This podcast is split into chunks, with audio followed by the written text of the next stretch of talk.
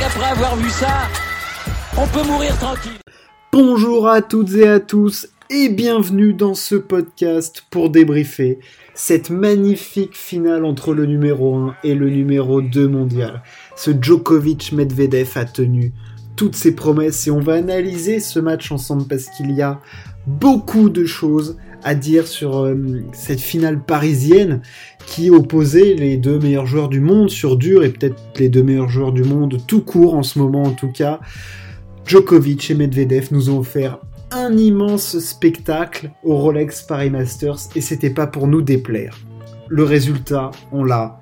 Victoire de Novak Djokovic en 3-7, 4-6, 6-3, 6-3, 37e victoire en Masters 1000 pour le Serbe. Il bat le record qu'il co-détenait avec Rafael Nadal au terme du nombre de Masters 1000, 37 un record de plus pour la machine serbe qui bah, se forge le plus beau palmarès de l'histoire du tennis. Hein. c'est mon avis personnel, le plus complet, euh, le plus grand. Voilà, c'est au niveau du palmarès, il n'y a rien à dire. C'est absolument sublime ce qu'il euh, a. Donc euh, voilà, c'est fou. Les chiffres du serbe ne finissent plus de donner le tournis quand tu regardes le palmarès de Djokovic, mais t'en as dans tous les sens. c'est complètement dingue, quelle que soit la surface, quelle que soit l'année, quel que soit l'adversaire.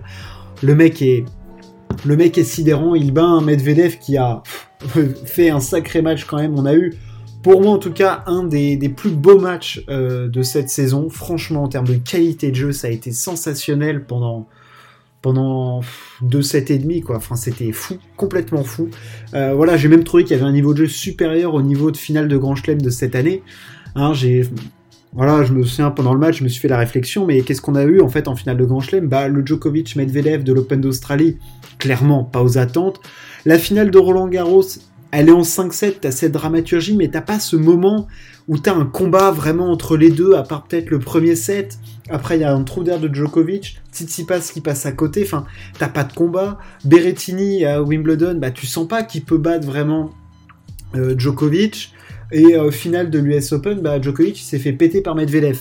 Donc en finale de Grand Chelem à ce niveau-là, on n'avait pas eu cette dramaturgie-là. On a vu des grands matchs de tennis, hein, que ce soit le Nadal Djokovic en demi à Roland, le Djokovic Tsitsipas de Rome, et puis on a vu du Zverev qui nous a offert des matchs de dingue face à Novak. Enfin voilà, on a vu des grands matchs de tennis, mais là j'ai vraiment trouvé que finale Masters 1000, le 1 contre le 2, on a eu du grand tennis.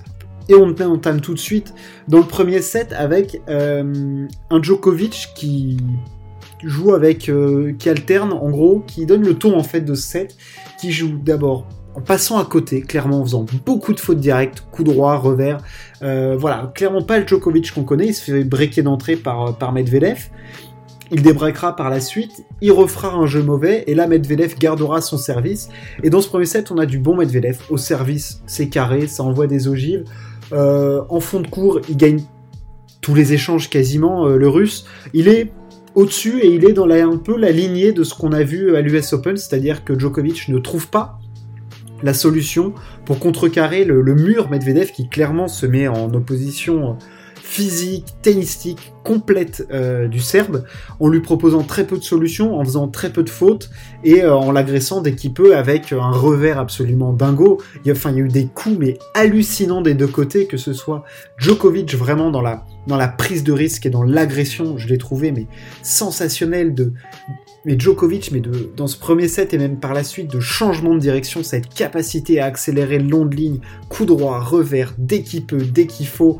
Je reviendrai sur les, sur les services volés par la suite parce que c'est une des clés fondamentales et euh, c'est quelque chose qu'il a apporté, voilà, qui sera intéressant de développer par la suite. Mais clairement, euh, Djokovic n'avait pas les clés dans ce premier set et c'était Medvedev qui les avait. On entame ensuite dans le deuxième set, c'est Djokovic qui est, euh, qui a la manœuvre. Il, euh, il sert en premier dans ce set. Et petit à petit, changement de tactique de Djokovic qui décide d'être encore plus agressif, de trouver des zones encore plus croisées, encore plus courtes, d'être encore plus violent et surtout d'apporter ce service volé, c'est-à-dire qu'il en a fait un nombre, notamment aux égalités, service extérieur, volé, euh, volé à l'opposé, il en a fait mais un nombre incalculable et ça lui a permis de déstabiliser Medvedev à la relance parce qu'on le sait, Medvedev euh, est un des meilleurs relanceurs du monde. Il se met loin pour se donner du temps et après regagner du terrain à l'image d'un Rafael Nadal, clairement, hein, c'est Nadal qui a instauré ça, et Medvedev le reprend et le perfectionne et le met à sa façon. Medvedev se met loin avec ses grands compas, il déploie et il remet la balle et après il enchaîne et il est tellement fort dans l'échange qu'il prend à la gorge ses adversaires. Mais là, c'est Djokovic qui inverse. Il se dit attends, dans l'échange, c'est pas que j'ai pas les clés, hein. Djokovic peut avoir les clés en tentant de l'agression, euh, tout ça, mais il est obligé de prendre énormément de risques en fait dans l'échange, à trouver des zones croisées et tout ça. Il est capable, parce que Joko, en précision, c'est une machine de guerre. Hein. Enfin, je veux dire, c'est un joueur fléchette. Clairement, il va trouver les lignes, il va trouver les carrés, il va trouver les bonnes zones pour sortir Medvedev. Il peut le faire. Mais avec un taux de risque qui est plus élevé. Tandis que quand il sert, quand il fait ce service volé, notamment, euh, j'en ai beaucoup aux égalités en tête où il sert extérieur, il déborde complètement Medvedev parce que la qualité de service de Djokovic a été exceptionnelle dans cette finale, notamment avec des pourcentages qui de 7 en 7 étaient encore plus élevés de première balle et de Russie derrière cette première balle, notamment grâce à ce service volé, puisque par la suite il avait une balle. Medvedev étant loin, Medvedev ne pourrait pas tirer de passing vraiment dangereux et Djokovic, avec sa qualité de main exceptionnelle, te glisser des volets gagnantes à chaque fois, tout le temps, tout le temps, mais un nombre de points, j'ai pas les chiffres sous les yeux, mais c'est peut-être 20 services gagnants, euh, enfin 20 services volé gagnant. Enfin voilà, il y a vraiment, il a apporté quelque chose avec ce service volé en étant hyper offensif en fait, euh, mais pas vraiment dans l'échange, vraiment tout de suite au service en le prenant à la gorge et il, a ainsi empêché Medvedev de se donner du rythme et de se procurer bah, des balles de break parce que dans l'échange Medvedev il était égal à Djokovic, parfois un petit peu supérieur, parfois un petit peu inférieur, mais il y avait vraiment euh, jeu égal quoi. C'était un coup à toi, un coup à moi là je marque deux points, là c'est à toi, un service gagnant, moi aussi. Euh, voilà, enfin c'était vraiment un jeu de ping-pong entre les deux, avec notamment en climax ce dernier jeu du deuxième set pour servir pour le, pour le set, pour clore le set. Un niveau de jeu mais hallucinant, des attaques longues lignes mais qui te font mais pleurer, euh, des coups dans tous les sens, des contre-amortis de Medvedev qui nous a sorti toute sa panoplie Medvedev, enfin vraiment une panoplie de dingue, notamment au niveau des amortis de revers. Il en a fait quelques-unes très très bien senties, parce que lui aussi, il est obligé d'apporter quelque chose pour battre Djokovic. Et, c'est la première fois que... Enfin, non, c'est pas la première fois, mais face à cette next gen, Djokovic face à Nadal ou Federer, il est obligé de se réinventer, on le sait, on l'a vu plusieurs fois. Face à la next gen, on sent vraiment que maintenant, Djokovic, en tout cas face à Medvedev, il est obligé de sortir le match parfait et de sortir encore plus. C'est-à-dire qu'il ça y est, il est passé dans le stade supérieur où pour battre Dani Medvedev, il est obligé de sortir un grand tennis. Un tennis, euh, d'ailleurs, un tennis euh, stratosphérique, un tennis... Euh, le Cosmo Tennis qu'on a vu en 2011 entre lui et Nadal avec des niveaux de jeu de dingo, quoi. Voilà, où vraiment il crée autre chose. Et, face à Medvedev, il a été obligé de le faire. Et c'est là aussi qu'on reconnaît les grands joueurs et les joueurs qui ont quelque chose de supérieur, c'est quand ils sont quand ils font sortir le meilleur des autres et qui sont obligés, les autres sont obligés de s'adapter en créant d'autres choses. Et là, Djokovic, je sais pas qu'il a créé ce service volé, loin de là, mais face à Medvedev, c'est un des premiers que je vois faire ça autant pousser et voilà. Et je pense que ça va porter une réflexion à Medvedev à se dire comment, voilà. Et c'est là qu'on voit comment les meilleurs se poussent entre eux. Comment Medvedev il va répondre tactiquement à ce défi proposé par Djokovic parce que là clairement dans cette finale, je dis pas qu'il a perdu à cause de ça, hein, notamment physiquement à la fin, on l'a senti un petit peu craquer dans le troisième set, je vais y venir, mais comment tactiquement il va être capable par la suite de s'adapter à ça parce que clairement des Djokovic Medvedev c'est pas le dernier qu'on voit sur dur quoi. Enfin je veux dire on en a eu à l'Open d'Australie, au Paris Masters, à l'US Open. Euh, l'année prochaine, euh, spoiler, il y en aura d'autres, clairement, s'ils restent tous les deux sur leurs jambes. Donc ça va être très intéressant de voir comment Medvedev par la suite va être capable d'apporter des réponses tactiques, techniques aussi.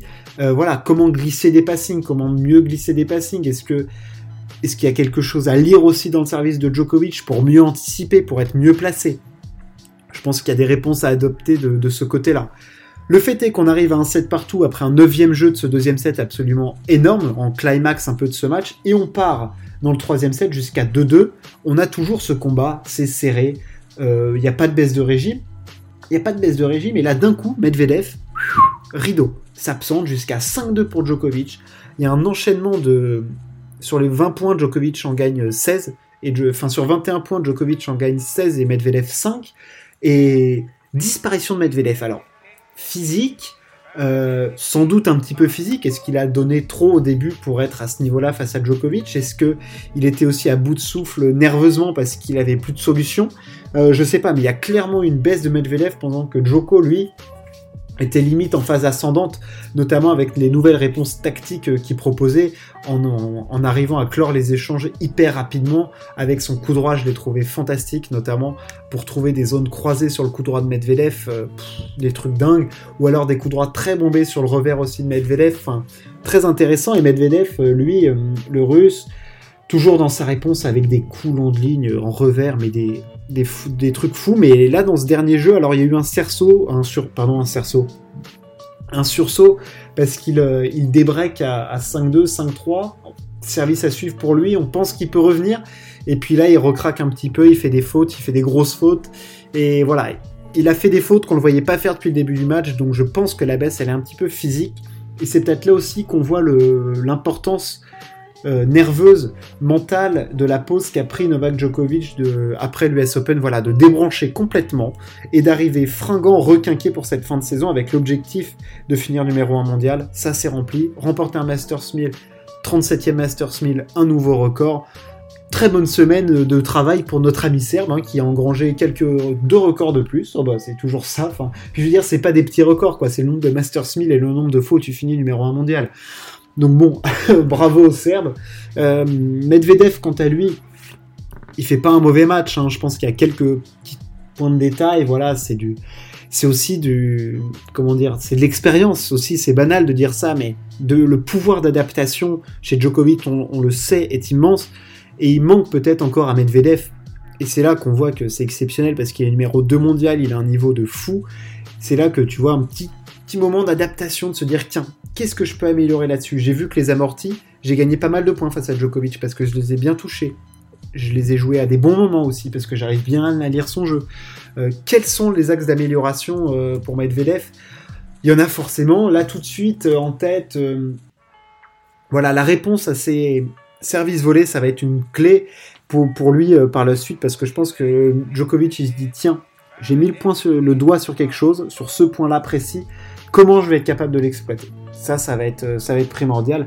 Mais Dani Medvedev, et, c'est pas qu'il est sur la bonne voie, hein, c'est que sa voix est, sensationnelle et, des duels face à Djokovic, on va en avoir plein. C'était leur dixième duel. Il a été fou, il a été euh, d'un niveau de jeu extrêmement élevé, très très intéressant. Euh, tactiquement, c'était intéressant. Tennistiquement, c'était prodigieux.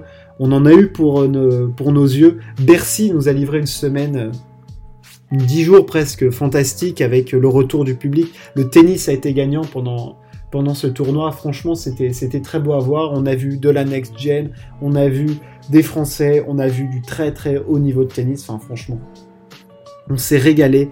Merci Bercy, merci à, à ce tournoi. C'était le, le, dernier en France en ATP cette saison. Il en reste deux, Stockholm et le Masters. On fera bien sûr un focus sur le Masters. On connaît les qualifiés. Je les ai déjà dit. Ce tournoi a été beau. Nous, on se retrouve très très très vite pour parler sport. Ciao, à plus.